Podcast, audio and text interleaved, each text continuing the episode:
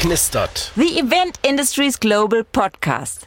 Hallo und herzlich willkommen zu einer neuen Folge von Alufolie knistert. Mein Name ist Timo Zohm und heute zu Gast bei mir ist Birol Demir. Hallo Birol, wie geht's dir denn? Ah, hallo, lieber Timo. Besten Dank für die Einladung erstmal und äh, mir geht es gut. Das freut mich und vielen Dank auch schon mal, dass du mitmachst.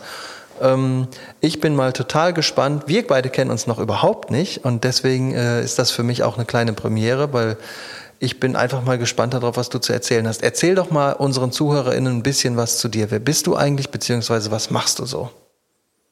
Genau, Birol Demir, 41 Jahre alt, Unternehmer und Investor aus Stuttgart mit Niederlassungen in Esslingen am Neckar und in Nürnberg.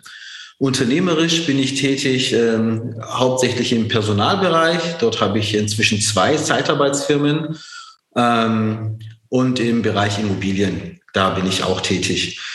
Vor Corona hatte ich lediglich eine Firma. dazu muss ich sagen, ich äh, komme aus der Eventbranche. Ich bin durch und durch ähm, Eventler, wie man so schön sagt. Ich habe irgendwann in den letzten 15 Jahren ähm, Veranstaltungskaufmann gelernt. Ich habe Veranstaltungstechniker gelernt.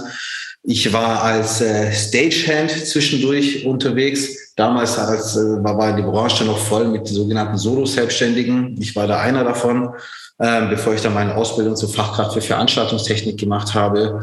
Ich äh, war spezialisiert auf Video, Videotechnik und tatsächlich Rigging. Das hat sich irgendwann während meiner Ausbildung so ergeben, ähm, weil ich da noch was dazu verdienen musste. Und wir waren eine Videotechnikfirma. Mein damaliger Chef, der wollte nicht, dass ich für, für den Mitbewerber arbeite. Aber Rigging war für ihn okay, weil das waren quasi keine Mitbewerber von uns, weil wir kein Rigging angeboten haben. Und dann habe ich während meiner Ausbildung damals ähm, bei, bei Apex die Rigging-Schulung gemacht, sodass ich mir noch was dazu verdienen konnte. Das ist eine total spannende Geschichte. Vor allen Dingen die Kombination aus äh, Rigger und Videotechniker hat man nicht Richtig. ganz so häufig, ne? nee, eher, eher selten. Ich war da, glaube ich, eher eine Ausnahme oder einer von ganz wenigen Ausnahmen. Ja, mega spannend. Sag mal, ähm, wie kommt man denn dahin? Wenn man, also du hast ja irgendwann dich mal entschieden, eine Ausbildung zu machen in dem Bereich und, äh, und dich dann äh, weiterzuentwickeln zu dem, was du jetzt machst. Kannst du uns zu der Geschichte noch so ein bisschen was erzählen, dass die Leute verstehen, okay, das ja. ist so? Genau, ich habe in meiner, in meiner Jugend habe ich immer ganz gerne Konzerte veranstaltet ähm, im, im, örtlichen Jugendhaus und äh, dachte in meinem jugendlichen Leichtsinn damals, dass ich mein Hobby zum Beruf machen möchte. Und so bin ich zum Veranstaltungskaufmann gekommen. Ähm, im, Im Zuge dessen habe ich dann für Konzertbüro Franken gearbeitet in Nürnberg. Das ist der örtliche Veranstalter. Den gibt's auch immer noch. ist inzwischen auch ein guter Kunde von mir. Und habe dann während meiner Ausbildung allerdings festgestellt, es ist ja gar nicht so, wie, wie man sich manche Sachen im Vornherein vorstellt. Ich bin ja gar nicht auf den Produktionen, sondern sitze den ganzen Tag im Büro und, und frage Vorverkaufszahlen ab und äh, ähm, ähm, na, wie heißt das? Und aktualisiere die Homepage und solche Geschichten. Mach vielleicht, äh, gehe vielleicht auf ähm, Promotion Tour, suche Sponsoren und so weiter. Das war aber nicht wirklich das, was ich, was ich machen wollte. Ich wollte eigentlich auf den, bei den Produktionen dabei sein. Und nach meiner Ausbildung zum Veranstaltungskaufmann habe ich mich dann auch gleich selbstständig gemacht als, als Konzertveranstalter. Lief aber auch nicht so toll, so dass ich äh, nebenher noch als Stagehand arbeiten musste. Und habe dann aber festgestellt, das ist genau das, was ich eigentlich machen will. Also nicht, nicht der Stagehand-Beruf an sich, aber auf der Produktion sein und, ähm, und ein Teil der Produktion einfach zu sein. Dann habe ich, äh, 2009 war das, eben nochmal eine Ausbildung dran gehängt zur Fachkraft für Veranstaltungstechnik und habe während dieser Ausbildung, ähm, das war bei einer Medientechnikfirma, habe ich dann eben noch, noch den Riggerschein gemacht um mir zu meiner Ausbildung was dazu zu verdienen. Damals Ausbildungsvergütungen waren, äh, ich glaube, so 450 Euro. War natürlich nicht so, nicht, ne, konnte man keine so großen Sprünge machen. Zumal ich damals schon eine kleine Tochter hatte. Und als, als Rigger waren die Tagessätze damals schon bei 300 Euro. Das heißt, ich habe zwei Rigging-Jobs gemacht im Monat und, und hatte ähm, mehr dazu verdient, als ich während der Ausbildung äh, verdient habe, als die Ausbildungsvergütung war genau, das zu meiner, zu, meiner, zu meiner Ausbildung. Dann habe ich mich 2012 als Fachkraft für Veranstaltungstechnik selbstständig gemacht. wie, wie, wie, sehr viele ähm, Fachkräfte, Fachkräfte für Veranstaltungstechnik, habe mich dann eben auf Video spezialisiert, Medientechnik, Videotechnik und war für die großen Firmen unterwegs wie Neumann und Müller und, und, und wie sie alle heißen. Das hat mir auch sehr großen Spaß gemacht. Ich war da quasi erst deutschlandweit unterwegs, dann europaweit. Ähm, am, am, Ende war es auch weltweit. Ich, ich weiß noch, meine, mein letzter Job war dann auf der Expo in Astana ja, und ich habe dann irgendwann den Entschluss gefasst, ähm, es macht mir sehr großen Spaß, was ich mache. Die Kollegen sind super, die Bezahlung ist auch toll, aber zum einen, ich kann nicht skalieren. Wenn ich als Solo-Selbstständiger unterwegs bin, kann ich nur meine eigene Arbeitskraft zur Verfügung stellen und der Monat hat nur 30 Tage. Das mhm. heißt, selbst wenn ich alle 30 Tage arbeite, kann ich nur bis zu einem, äh, bis zu einem gewissen Punkt, und, aber dann dort nicht weiter, dort kann ich nicht weiter skalieren. Und hinzu kam, dass ich dann eben schon äh, zwei Töchter hatte und ich eben die ganze Zeit unterwegs war und ich da auch was verändern wollte, weil ich einfach meine Kinder öfter sehen wollte und ähm, genau. Dann dachte ich irgendwann, pass auf, ich stelle jetzt Leute ein und ähm, biete nicht mehr meine eigene Arbeitskraft meinen Kunden an, sondern, sondern eben die Arbeitskraft meiner Mitarbeiter.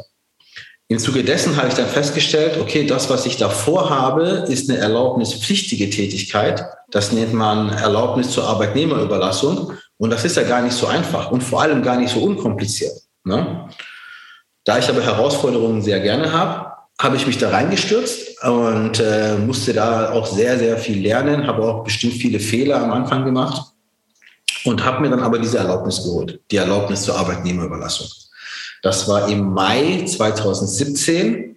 Ähm, ich konnte dann aber natürlich nicht sofort starten, da ich ja noch, noch Aufträge angenommen hatte als Solo-Selbstständiger.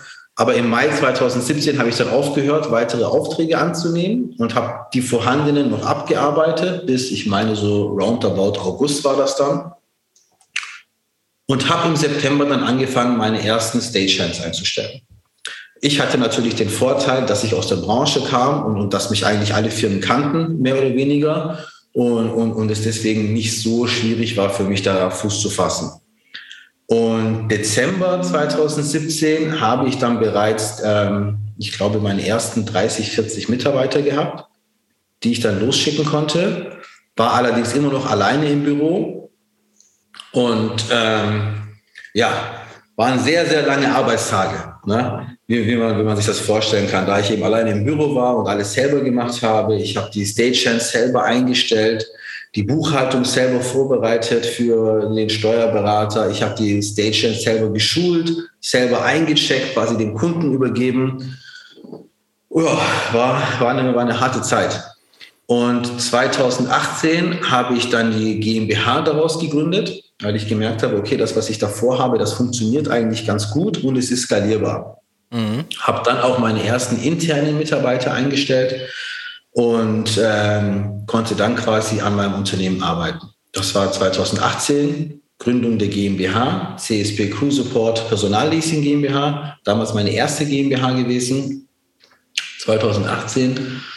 Und ich, ich bin ein Mensch, ich, ich war schon immer in Bewegung. Ne? Es, es gab bei mir noch nie einen Stillstand. Wenn etwas gut funktioniert hat, dann habe ich versucht, es noch besser zu machen oder, oder, oder mich noch breiter aufzustellen. Ne, immer, immer höher, weiter, schneller. Das war schon immer so, so, so ein Lebensweg, so eine Lebensphilosophie von mir. 2019 habe ich dann gedacht, Mensch, jetzt habe ich diese Erlaubnis zur Arbeitnehmerüberlassung und ich kann so viel daraus machen. Ich mache aber maximal nur ein Prozent und zwar Event. Ne? Mhm. Du hast die Erlaubnis für Arbeitnehmerüberlassung, kannst so viel machen, nutzt aber das nur für, die, für den Eventbereich.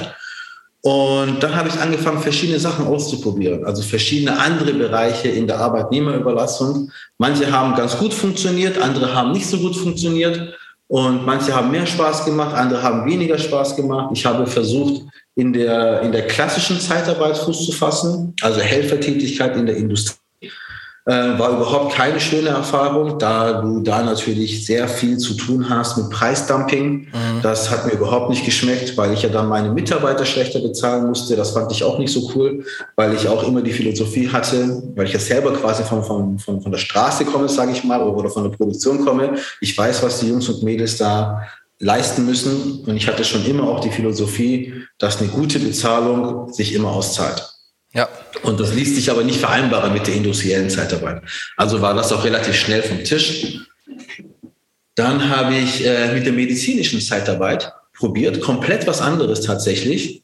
Und, und habe da über Jimdo eine ganz schlechte Homepage hoch, hoch, äh, aufgebaut und äh, habe mich da so ein bisschen reingefuchst und habe dann gemerkt, okay, das funktioniert, aber das kann ich nicht alleine machen und das kann ich vor allem nicht so nebenher machen, mhm. neben der Eventgeschichte. Das war Januar 2019. Da habe ich dann meinen ersten Pfleger eingestellt und den auch vermittelt. Also das war dann keine Überlassung. Ich habe ihn nicht verliehen. Ich habe ihn direkt vermittelt an ein Krankenhaus hier in, im Großraum Stuttgart und, und habe mit dieser Vermittlung direkt mal, ich, ich glaube, ähm, darf ich das hier überhaupt sagen, mit dieser Vermittlung direkt mal 10.000 Euro verdient. Mit, ähm, weiß ich nicht, eine Stunde Arbeit oder anderthalb Stunden Arbeit. Hat natürlich sehr gut geschmeckt erstmal. Ne? Das hört sich ja nach einem guten, nach einem guten Deal an. War, war ein guter Deal. Wie gesagt, ich habe dann auch gemerkt, so, okay, das kann ich nicht nebenher machen, nicht neben Event und nicht einfach so.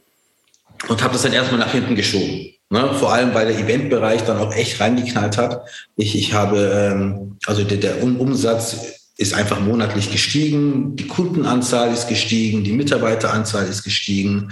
Dann habe ich intern weiter skaliert, Mitarbeiter Nummer zwei, Mitarbeiter Nummer drei. Und ähm, habe dann irgendwann gesagt, so, pass auf, ich bin hier in, in Stuttgart. War, war ich dann unter, den, ähm, weiß ich nicht, besten zwei, kann, kann ich sagen so, ne? weil wir eben einen hohen Qualitätsanspruch hatten. Wir haben damals schon geschaut, dass wir kaum Ausfälle haben. Und ich habe damals, weil ich auch ein Zahlenmensch bin, immer auch Statistiken erfasst und habe dann irgendwann festgestellt, unsere Ausfallquote ist unter zwei Prozent. Mhm. Das muss uns erstmal jemand nachmachen. Ne, wir haben natürlich auch Strategien entwickelt, warum das so ist oder um dahin zu kommen. Und, und das wurde auch gedankt durch die Kunden oder von den Kunden, indem sie uns eben öfter gebucht haben. Und ich habe dann gedacht, so, okay, das, was ich hier mache, das funktioniert sicher auch woanders. Habe dann weitergeschaut und ich muss dazu sagen, ich habe dadurch, dass ich äh, bei Konzertbüro Franken gearbeitet habe, habe ich sieben Jahre in Nürnberg insgesamt gelebt und bin dann aber äh, bevor der Gründung der Zeitarbeitsfirma, das haben wir jetzt übersprungen, wieder zurück nach Stuttgart gezogen. Das heißt, ich hatte das in Stuttgart aufgebaut mhm. und dachte dann, Mensch, in Nürnberg kennt mich doch auch jeder oder die meisten Firmen.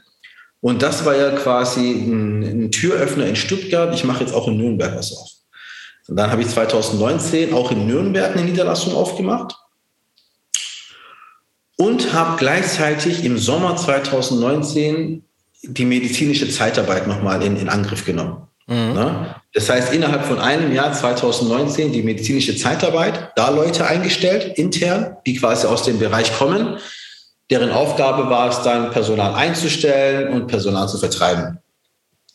Ich habe im gleichen Jahr die Niederlassung in Nürnberg aufgemacht und habe noch, äh, weil es da auch Schnittpunkte gab, gemeinsame Schnittpunkte, äh, den Gastronomiebereich aufgemacht. Also quasi Ausschankhelfer bei, bei Konzerten, bei Festivals und, und so weiter. Mhm. Genau, das war 2019, war ein super spannendes Jahr, ähm, tolle Zahlen geschrieben, alles geil. Und dann kam 2020 und ich erinnere mich noch, wie die Stuttgarter Zeitung im Januar 2020 ähm, auf dem Titelblatt stand das dann äh, Rekordkonzertsommer Stuttgart 2020. Ne? Ja. Da waren die Toten Hosen, Helene Fischer, ich glaube Iron Maiden, Stadiontour in, in, in ganz Deutschland und alle wollten in Stuttgart spielen. Und das war natürlich mega für uns. Ne? Wir, wir wussten, okay, der Sommer wird hart, aber er wird auch einmal lukrativ und auch geil. Wir haben ja Bock drauf. So. Das sind ja alles in, in, im Event Leute gewesen oder, oder sind es intern alles gute Freunde gewesen. War nämlich auch so ein Konzept von mir, dass ich intern nur Leute eingestellt habe, die ich irgendwie, bei denen ich wusste, das funktioniert, auch zwischenmenschlich. Ne? Februar Rekordumsätze geschrieben noch, weil eben Nürnberg dann auch schon richtig gut lief. Stuttgart hat reingeknallt und dann kam mit der März der März 2020. Wir wissen alle, was da passiert ist. Ähm, wie gesagt, Niederlassung Nürnberg, Niederlassung Stuttgart. Und falls, falls ihr, falls sich die Zuhörer noch dran erinnern, es war so, ich habe immer das Gefühl gehabt, in Österreich passiert etwas, Bayern macht es nach, dann kommt Baden-Württemberg und dann Restdeutschland. Und genau so war das, vor allem auch in den, in den Anfängen äh, der, der Corona-Wochen und Monate. Uns sind in, in Bayern eine Veranstaltung nach der anderen um die Ohren geflogen, eine Absage nach der anderen. Und ich dachte, scheiße, was, was passiert denn da gerade? Da kommt etwas ganz, ganz Großes auf uns zu. Irgendwas mega krasses. Und ich sag's dir ganz ehrlich, lieber Timo, das war so krank. Ähm, in Stuttgart haben die Leute noch geschlafen. Also wirklich, in, in Nürnberg wurden die ersten Veranstaltungen abgesagt und in Stuttgart ging das Leben weiter, als wäre nichts. Ja, das, das, äh, das, war schon, das war schon der absolute Wahnsinn. Das hat ja die komplette Branche auseinandergerissen. Ähm, und ähm, was ich, ich wollte aber noch mal einmal ganz kurz auf was zurückgreifen, weil ich das total spannend fand, als du ganz am Anfang erzählt hast, ähm, wie du überhaupt mit der ganzen Sache in Kontakt kamst, nämlich dass du angefangen hast, Konzertveranstalter zu sein im, im Angestellten, vielleicht auch im kleinen Verhältnis und durcheinander. Das war bei mir genau das Gleiche. Mhm. Das fand ich, äh, deshalb, deswegen wollte ich das nochmal sagen. Ich fand, fand das so sympathisch, dass man, dass man über, über eine, eine Schiene, die eigentlich kulturell behaftet ist, ganz stark, ähm, da reinkommt und dann nachher, ich bin ja auch völlig ganz woanders geendet und äh, du auch, ja. aber finde ja. ich mega cool. Ja. Genau, also bei, bei mir waren das tatsächlich so, so äh, Punk- und Hardcore-Konzerte im, im, örtlichen Jugendhaus. Ja, hab da, hab da die ganzen Bands, ja, hab da die ganzen Bands damals hergeholt und, und, fand das super. Ich fand die Szene super, ich fand das Miteinander super. Ähm, Finde ich ja heute noch toll, auch, auch wenn ich jetzt natürlich wo, wo ganz anders stehe, als, als, ich, als ich damals stand. Ja, aber die, genau diese Wurzeln gehen, ähm, gehen nicht weg. Ich hatte letztens noch äh, mhm. zwei, drei Meetings mit äh, internationalen Kollegen und dann habe ich mich mit einem verabredet, das musste ich leider absagen, weil ich aus beruflichen Gründen keine Zeit hatte. Aber ähm, wir wollten zusammen zum Bad Religion Konzert nach Köln gehen. Geil. Ja, Geil. genau. Und das ist jemand, den ich halt über drei Ecken getroffen habe, mit dem ich, der arbeitet bei uns im, in der Retail-Sektion, also bei einem Partner von uns und hat was mhm. völlig anderes mit der ganzen Sache zu tun als ich. Und wenn man so durch die Weltgeschichte läuft, also abgesehen ja. davon, dass man vielleicht bunte Arme hat, aber ansonsten ja. kommt man mit der, ich sag mal, mit dieser Welt, aus der man sich früher so herausbewogen hat, ähm, überhaupt nicht mehr in Kontakt. Aber ich stelle mittlerweile, und jetzt auch gerade bei dir, mega cool, hätte ich, äh, erwartet man ja nicht, ähm, dass man jemanden, Gleichgesinnten trifft. Ja. ja, ja, das hat mir auch, ich muss auch sagen, das hat mir auch wirklich viele Türen geöffnet. Ja. Ne? Weil es dann auch andere Leute aus der Branche gab, die dann irgendwie ihren Weg in die Veranstaltungstechnik gefunden haben. Und das waren ja, das waren ja teilweise echt clevere Leute. Die haben sich dann hochgearbeitet als Crewchef oder, oder äh, Veranstaltungsmeister. Und, äh, und man kannte sich früher vom Sehen oder vom, vom gemeinsamen Feiern. Und äh, da ist man sich natürlich dann auf einer ganz anderen Ebene auch sympathisch. Und, und ja. das hat mir schon immer Türen geöffnet, muss ich ganz klar sagen. Ja, absolut. Du, ähm, wir sind schon so fast am Ende von der Sendung angekommen. Ich, ähm, oh. ja, äh, alles gut. Das, ich merke das immer wieder, wenn wir, ähm, wenn man in einem Gespräch ist und man sich miteinander unterhält über Dinge, die einen selber betreffen, dann mhm. ähm, vergeht die Zeit relativ schnell. Und ich fand es richtig cool. Also erstmal vielen Dank, dass du, ähm, dass du uns einen Einblick gegeben hast in, deine, in deinen Werdegang. Mega spannend. Und ähm, jetzt habe ich aber noch eine obligatorisch letzte Frage für dich. Ja. Magst du noch jemanden grüßen? Ich möchte noch Leute grüßen. Ich möchte natürlich mein gesamtes Team grüßen, ohne die ich äh, nicht mal annähernd so viel geschafft hätte. Ich ähm, möchte alle meine externen Mitarbeiter grüßen und ich möchte meine Geschäftspartner grüßen. Genau. Besten Dank, dass es euch gibt und äh, es macht immer wieder Spaß, mit euch zusammenzuarbeiten. Das glaube ich dir sofort. Vor allen Dingen ähm, können die sich glücklich schätzen, so einen coolen Typen an ihrer Seite zu haben.